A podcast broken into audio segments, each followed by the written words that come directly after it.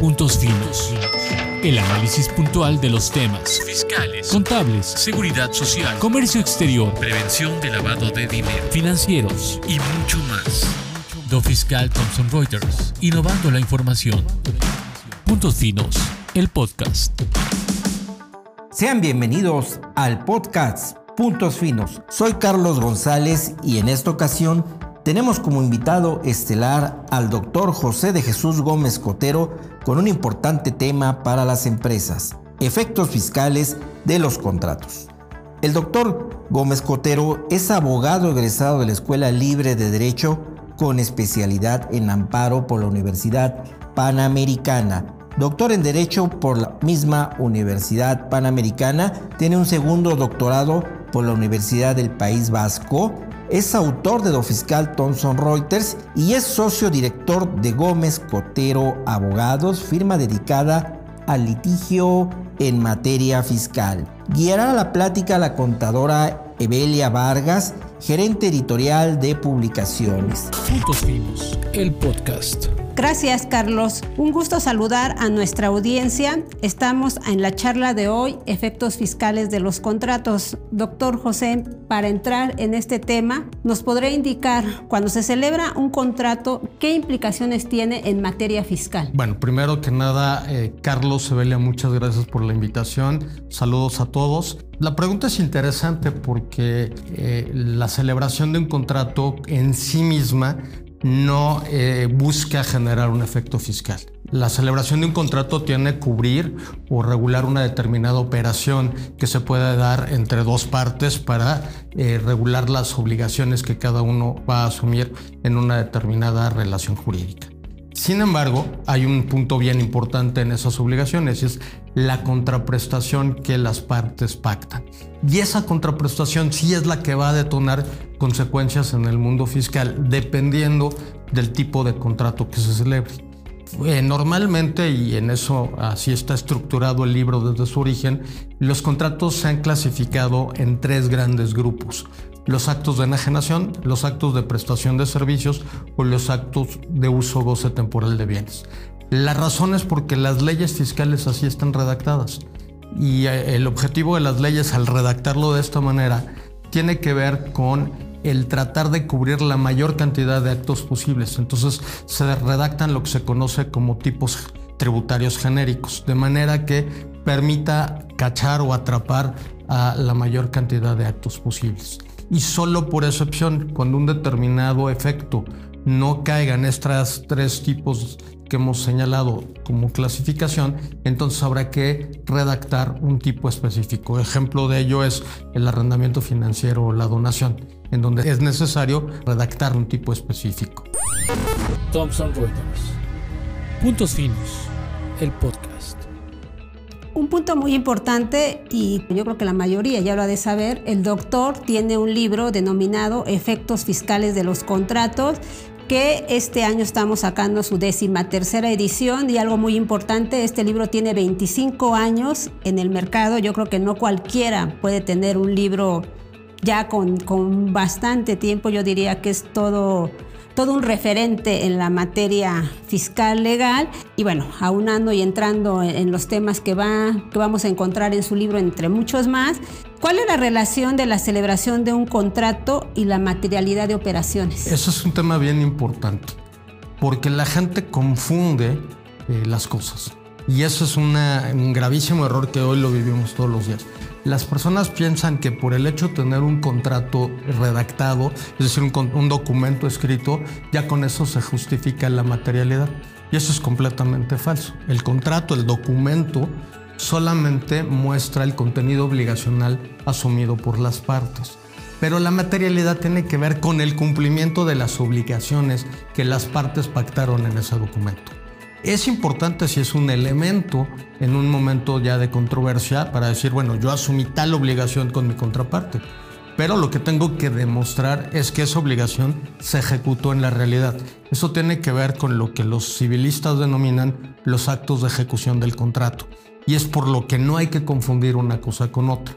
En un ejemplo muy simple, si yo decido venderle una pluma, Usted y yo celebramos un documento escrito donde pactamos que le voy a vender una pluma negra con tales características en un precio de mil pesos, por decir algo. Perfecto, ese es el contenido obligacional, eso es lo que está en el documento.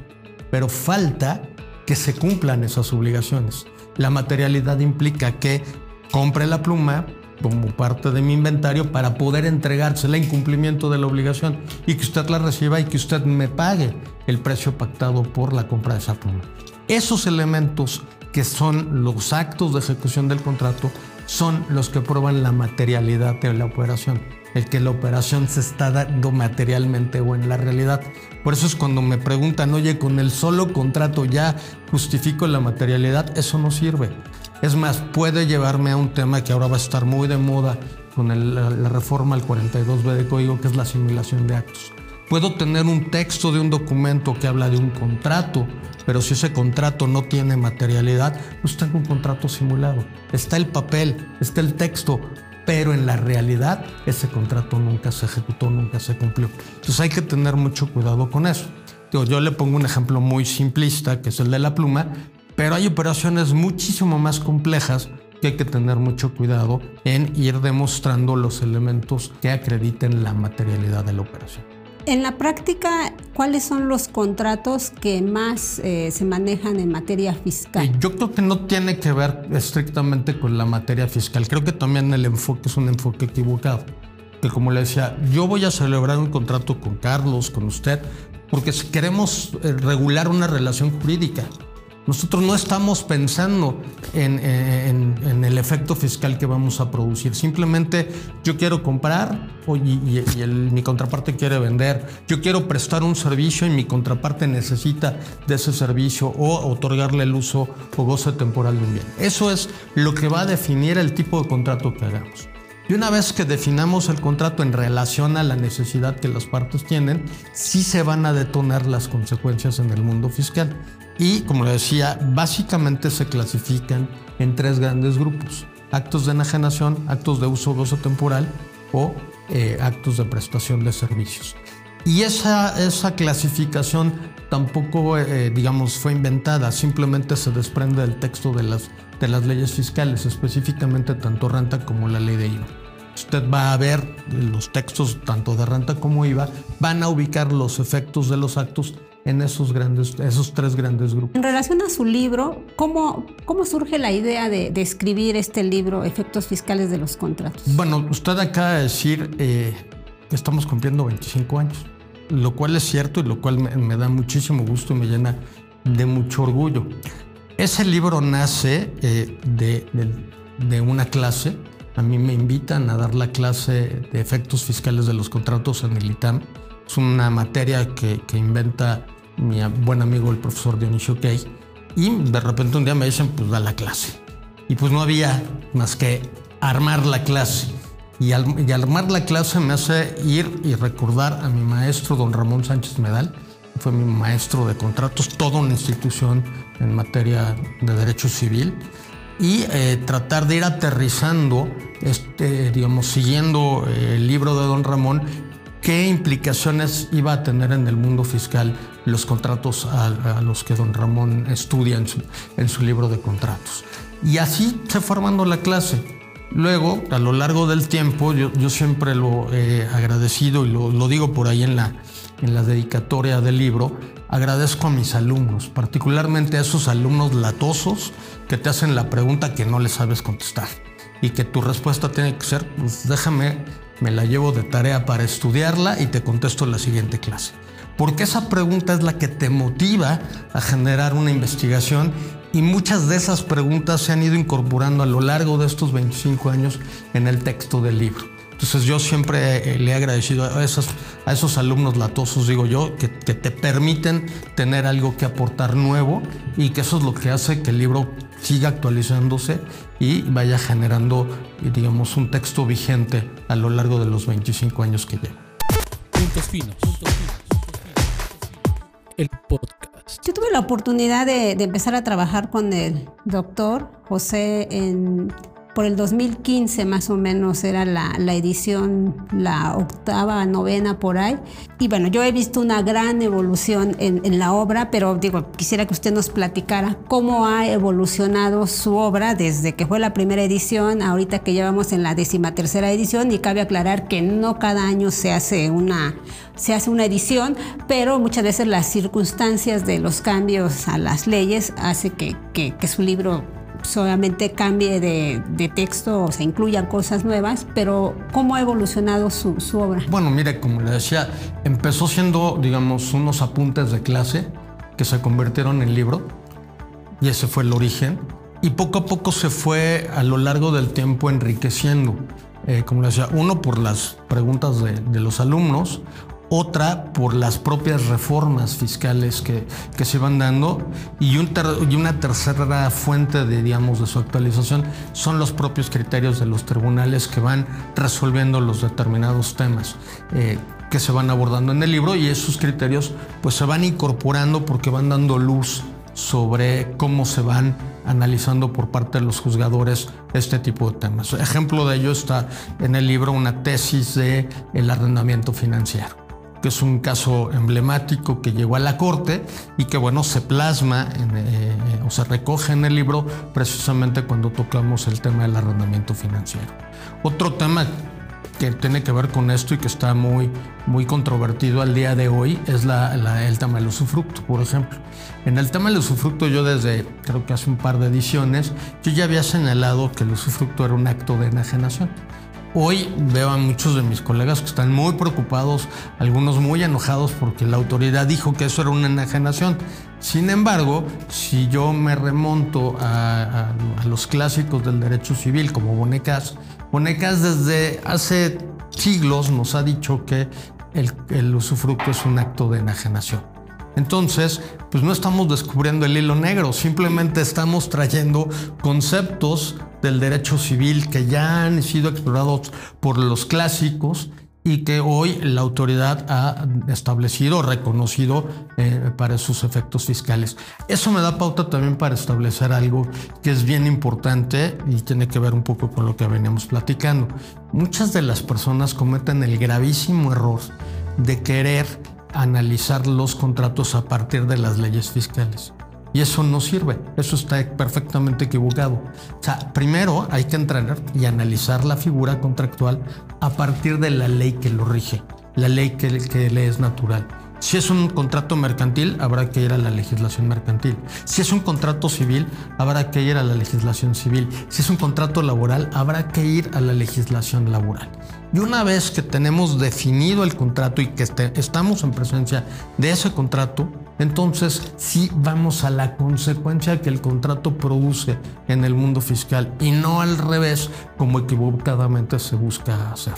Yo simplemente le diría lo que decía uno de mis maestros, don Genaro María González. Para hablar del caldo de conejo, primero hay que tender el conejo y luego lo guisas. La materia fiscal es el guisado del conejo, pero no puedo guisar un conejo si no sé qué tengo. Y la definición de el contrato, pues me lo va a dar la ley que lo rige. Eso es bien importante que lo tengan en cuenta y no cometan ese gravísimo error que es muy común eh, escucharlo en muchos de los colegas. Puntos finos. El.